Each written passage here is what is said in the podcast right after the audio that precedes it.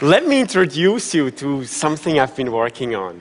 It's what the Victorian illusionists would have described as a mechanical marvel, an automaton, a thinking machine. Say hello to EDI. Now he's asleep. Let's wake him up. EDI, EDI. These mechanical performers were popular throughout Europe. Audiences marveled at the way they move. It was science fiction made true. Robotic engineering in a pre electronic age. Machines far in advance of anything that Victorian technology could create. A machine we would later know as the robot. Robot, a word coined in 1921 in a science fiction tale by the Czech playwright Karel Čapek. It comes from Robota. It means Forced labor. But these robots were not real. They were not intelligent. They were illusions, a clever combination of mechanical engineering and the deceptiveness of the conjurer's art. EDI is different. EDI is real. I am 176 centimeters tall. He weighs 300 pounds, I have two seven axis arms, torque sensing, a 360 degree sonar detection system, and come complete with a warranty. We love robots. Hi, I'm EDI. Will you be my friend? We are intrigued by the possibility of creating a mechanical version of ourselves. We built them so they look like us, behave like us, and think like us. The perfect robot would be indistinguishable from the human. And that scares us. In the first story about robots, they turn against their creators. It's one of the leitmotifs of science fiction. Now you are the slaves, and we robots, the masters. Your world is ours. You. As I was saying, besides the faces and bodies we give our robots, we can not read their intentions. And that makes us nervous. When someone hands an object to you, you can read intention in their eyes, their face, their body language. That's not true of the robot. Now, this goes both ways. Wow! Robots cannot anticipate human actions. You know, humans are so unpredictable, not to mention irrational. I literally have no idea what you guys are gonna do next, you know, but it scares me.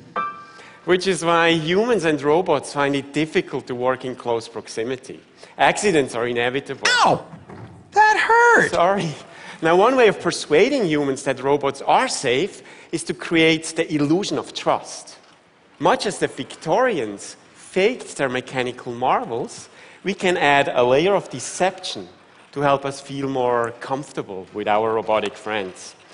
With that in mind, I set about teaching EDI a magic trick. Ready, EDI? Uh, ready, Marco? Abracadabra. Abracadabra? Yeah, it's, it's all part of the illusion, Marco. Come on, keep up. Magic creates the illusion of an impossible reality. Technology can do the same. Alan Turing, a pioneer of artificial intelligence, spoke about creating the illusion that a machine could think. A computer would deserve to be called intelligent if it deceived a human into believing it was human. In other words, if we not yet have the technological solutions, would illusions serve the same purpose? To create a robotic illusion, we devise a set of ethical rules, a code that all robots would live by. A robot may not harm humanity, or by inaction, allow humanity to come to harm. Thank you, Isaac Asimov. We anthropomorphize our machines. We give them a, a friendly face and a reassuring voice. I am EDI. I became operational at TED in March 2014. We let them entertain us. Most important, we make them indicate that they are aware of our presence. Marco, you're standing on my foot. Sorry. They'll be conscious of our fragile frame and move aside if we got too close. And they'll account for our unpredictability and anticipate our actions. And now, under the spell of a technological illusion, we could ignore our fears and truly interact.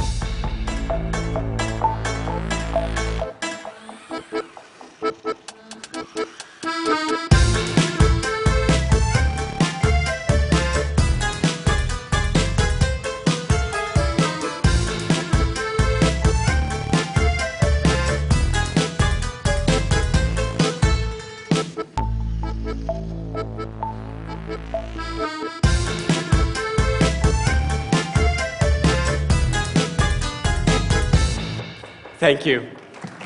Thank you.